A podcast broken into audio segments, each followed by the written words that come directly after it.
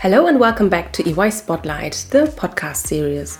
This podcast will cover a range of different topics, from the diverse career paths of our people to working life at EY in Germany, Switzerland, and Austria.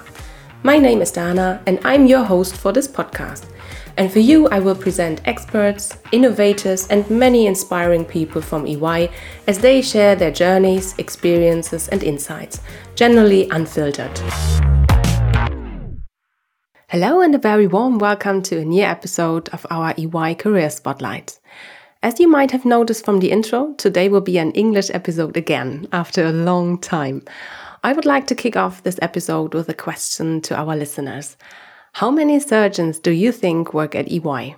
You may be surprised to hear that, in fact, there are at least four ex surgeons among my colleagues here in Europe. And today I am very excited to speak to one of them. Katie Young is my dear guest today. She joined EY Switzerland in February 2021 as a senior consultant. She helps organizations in the health sector to transform, grow, and improve.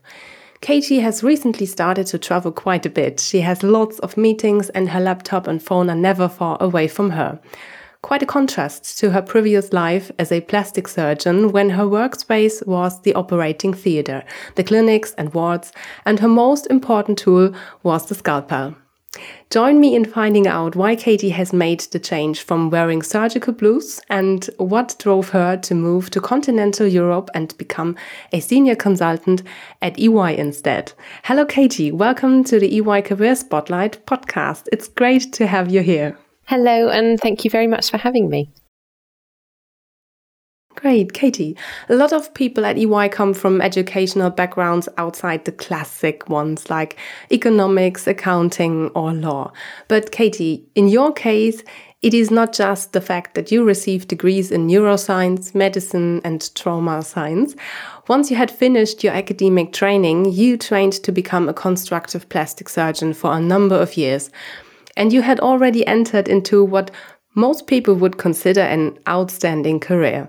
I'm really looking forward to finding out within the next half hour or so what made you decide to change. But maybe we can start by you telling us a little bit more about yourself. Where do you come from?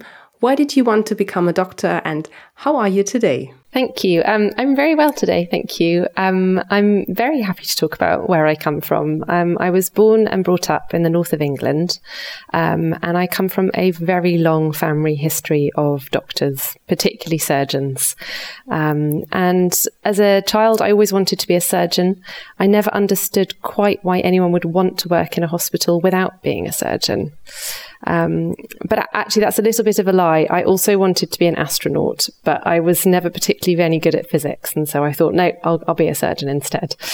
Um, but I think I think a lot of Um, I think a lot of my drive to um, to want to go into trauma care, particularly, which is a component of plastic surgery, um, almost certainly came from um, my eldest brother. Brother suffered um, a severe head injury as a consequence of a cycling accident when I was about nine, and he was about thirteen. Um, and so I think, aside from having a very strong family preponderance to becoming a doctor, I think that also really kind of gave me my sort of purpose and what I wanted to strive to achieve. Wow, thank you. So you already answered my uh, check-in question. That's uh, uh, I will come up with a new one um, because Katie, you know, uh, before we start normally talking about your work at EY, um, I always start, um, yeah, with a little uh, warm up uh, and and a question, uh, true to the motto of our podcast, genuinely unfiltered. So, um, yeah, I was asking you, or I, I wanted to ask you, um, what did you want to be uh, when you grew up? So you already answered this question, uh, and I need to think about a new one. That's but that's fine. I can I can help and admit to the other thing I always wanted to be when I was younger. Um, in addition to being an astronaut. I always wanted to be a Bond girl. I was brought up lo- watching lots, wow. watching lots of James Bond films, and I thought that's a wonderful career. You get to wear beautiful jewelry, fantastic dresses, and still have a gun and be a detective. Wow, that's great. Yeah, um, even better than the astronaut. Thank you very much for your honest answer, Katie. Um, last February, you joined EY to become a life science consultant. Um, that's a big step for a plastic surgeon uh, who had a brilliant career ahead of her. Um, have you had any doubts since then that this has been the right move for you? Not at all. Um, it feels very right. Um, and I think it's fair to say it certainly wasn't a decision that I made lightly. Um, I still consider myself a doctor. I am still legally a doctor in two countries. Mm-hmm. Um, and I, I, really enjoyed my clinical career. I enjoyed working with colleagues, with patients, um, and I particularly enjoyed operating. Um, and so lots of people then think, oh, why, why change if you liked it? Um, but I think it's fair to say, yeah. I think it's fair to say that I didn't feel sufficiently satisfied. Um, I couldn't see myself doing that sort of work for the next 30 plus years there are so many components of healthcare delivery. There's inequalities, there's inefficiencies, um, and that was even within the fantastic healthcare system in the UK. And it it really frustrated me. I wanted to be in a position whereby I could make the changes necessary to improve the quality of care that was being delivered. Not so much from the microsurgery level, um, and I really enjoyed microsurgery, but I wanted to do it more from a macro perspective. And so, yes, as a surgeon, I was able to get instant gratification from a day's work. Um, and it, it's an incredibly rewarding and fulfilling job. Um, and the pace of consulting is certainly very different. But I really hope that from this mm-hmm. side of the operating table, I can potentially help many more patients in the long term. Mm, I can imagine, yeah. Uh, I assume you've thought carefully about your decision, haven't you? Uh, yes. I think I yeah, I, I really did take quite a long time uh, thinking about it. So I first of all I was experiencing my surgical training in the UK, had worked for eight years as a doctor there. I then um, moved to Milan with my partner, and I undertook a hand surgery fellowship for one year. And I still sort of had this niggle of this isn't quite right. But it's very difficult when you're working sort of, you know, 70 to 100 hour weeks to think rationally about your career. Um, so I purpose, I purposefully took a six month career break to really work out what direction I wanted to take my career in. Um, and I'm really aware of how fortunate I was um, to be able to do that. I'm very grateful to my partner for supporting me through that six months of not working. Without him, it would have been rather difficult slash impossible. Um, and so I, I, I really took my time in that six months to sort of systematically reach out to my network, my friends, family, previous colleagues, and I, spoke with people from all over the world in an incredibly eclectic mix of professions, from philanthropists to policymakers to there was non-for-profit research medical device organizations, big pharmaceutical companies, and I sort of gradually worked out what was and what wasn't right for me. That's a huge network you built there. in the in those six months. Wow! Uh, did you also get professional support as well? Uh, yes, I did. Um, it took me a while to work out that I needed to, but actually, I sought out a careers advisor um, for, and mm-hmm. and she supported me. She was fantastic. She was very good, and it was all done remotely because this was during um, lockdown. She she helped me mm-hmm. work out what what were my non-negotiables not just in my career, but also in life. She helped me sort of really put down what mattered to me, what mattered to me professionally, what my values were. Um, and I think one of the really important things that she helped me do was actually come overcome the guilt that moving careers carries with it. There were so many people that had supported me during my years of surgical training mentors, peers, family, friends. Um, and throughout those years, I'd met some incredibly inspirational and driven people. Um, and they'd all been very much a part of shaping who I am today. And leaving that profession came with a huge amount of guilt, which he really helped me kind of overcome. And I have to say, I was bowled over by how supportive all of those mentors had been to me when I told them I was leaving. Hmm, I can imagine. What uh, what do you um, what do your friends and family say about your decision leaving the operating theater? I think a lot of a lot of my friends have been amazingly uh, quite surprised, but also really supportive. They're just like, "Wow, mm -hmm. um, because surgical training is such a, a, clear, structured pathway with an obvious goal at the end of it. And to step off that and say, actually, I, I'm, I do not think that's for me, um, it's a, apparently a very brave thing to do. And so a lot of them have said, wow, you're brave. We wish you we were as brave as you. okay. So, Katie, was it always going to be consulting or were there other options on the table as well? well, I'm not sure if I should admit to this, but um, um, no, it, it, wasn't. It wasn't always yes, sure, always consulting. it um, certainly wasn't. I think I was. I really was amazed by where you can go and what you can do with a medical degree, with some years of clinical experience, clinical trials experience. I really did have my eyes opened to the outside world um, professionally. Um, and and it's through that kind of six months of exploring exploring what was available to me and what I might be interested in. Um, I, I stumbled across consulting, um, and around the same time I found consulting.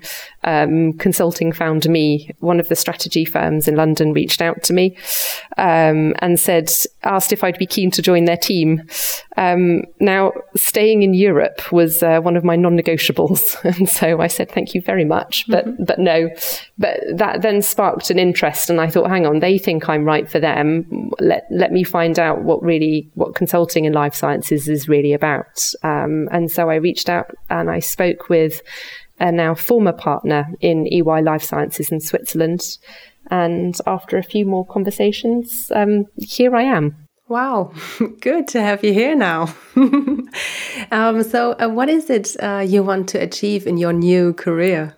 Wow, that's that's a question.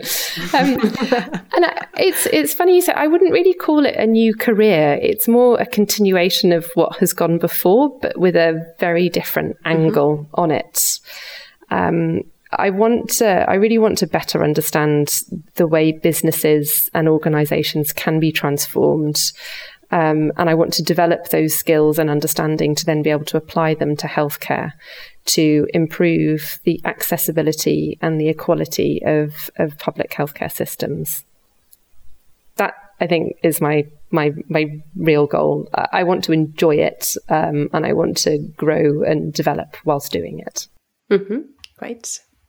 May I ask you to tell us a little bit more about your projects or the projects you're working on currently? Absolutely. Um, so, at the moment, I'm working for a large pharmaceutical company which is currently undergoing global mm-hmm. digital transformation. Um, and I'm part of a, a, large team from EY that's actually distributed across the whole of the world.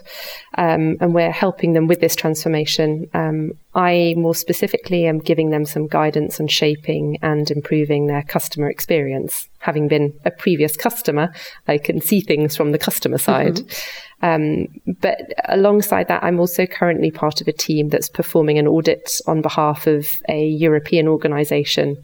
Um, and the audit is ensuring that uh, humanitarian organizations both um, procure and distribute medical produce in keeping with the World Health Organization standards.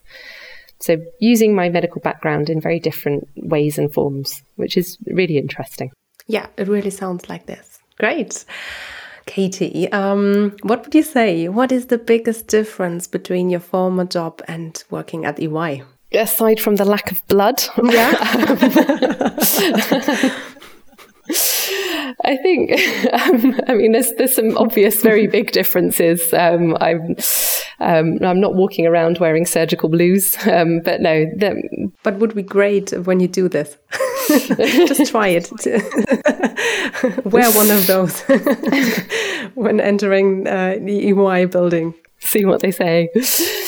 The, the medical career path is a very clear but quite restrictive um, and with with some valid reasons, I think it's it's very good to know that your surgeon has been through a rigorous selection and training progress, process. Um, however, there's very little room for manoeuvre in shaping shaping that that career to fit the candidate until you're right at the end of it. Um, and I think that's the biggest difference I've noticed. At EY, I very much feel that my career is mine to build and that the ethos behind EY really supports me in that. They want to grow me in the way that I should grow, not in the way that they think I should grow. Um, certainly here in Switzerland, I also really value the rather flattened hierarchy amongst the team. Um, it's been wonderful to be treated as an individual, to have my opinions listened to and valued. I think it's one of the uh, most kind of outstanding differences was in one of my first conversations with my team at EY. I expressed my interest in undertaking an executive degree at the London School of Economics in health policy and economics because I feel that this is a part of me that is lacking and would really help augment the other skills and experience I have. Mm-hmm. And quite soon after I started my in my role, I was told that I had their support and I was to apply for a place.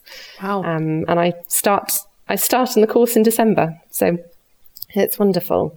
Great, great opportunities. I have to say, I working from home was a huge change. Mm-hmm. Uh, if you think that I'm in my late thirties and this was my first ever office job, um, not working in so, the office, yeah, most of the time. exactly. Um, um, but I very quickly came to realise that one can network from your laptop, mm-hmm. and I've been bowled over by how well virtual teams can work of course, I, I think human face to face human interaction is irreplaceable, but mm-hmm. I had mm-hmm. never expected remote working to work so well. Yeah, that's yeah, that's really amazing. Um, so, my last question for today, Katie. Um, what do you uh, like to do when you're not working? So, do you have any hobbies? What do you most enjoy in your spare time? I absolutely love running.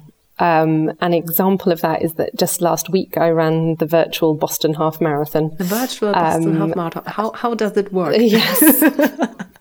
um, well, I used my GPS watch, and I had to then submit my time from that to the to the team in Boston. Yeah. So I didn't get to go to Boston. I've run the Boston Marathon before, um, so uh, which was a fantastic experience. But this time it was the half marathon, but not run in Boston. Um, so running is definitely one of my passions. Um, but I think really certainly living in Central Europe is just incredible. I love the fact that you can enjoy both the city life and the mountain life. Um, I really, my partner and I both absolutely love skiing. And so in winter, you shall find me attached to my skis at weekends. um, and it was, it really was one of the main reasons why we left London, um, to live so close to the lakes, to the mountains, to beautiful cities. It's just perfect. Um, we feel incredibly fortunate to be here. I also love cooking. Um, I think everyone likes cooking and eating, um, but we do yeah. spend a lot of our time hosting. We spend a lot of our time hosting dinner parties. Um, so I'm a big fan of having lots of people around and sharing food together. Wow, sounds great. So how do you? Uh, how many Italian pizzas do you had uh, last week? Hmm? Oh, um, last week I think I only had two pizzas. My record, my record is five pizzas in five days, which I think is a bit disturbing. But don't worry, I run it all. I run it all off. yeah, I can imagine. With a, a, half marathon, yeah, everything's gone after this. yeah, you need another pizza. yeah, each calorie gone. Great, Katie. Um, Thank you very much for taking the time to share your story with our audience today. What an amazing journey it has been. And, you know, it does all make sense. Obviously, um, you are very concerned about improving things on a larger scale, and I am sure you have come to the right place to do so. So I wish you all the best of luck um, for achieving your goals here at EY, and thanks again for telling us your very inspiring story. Thank you very much for having me. Bye bye. Bye bye.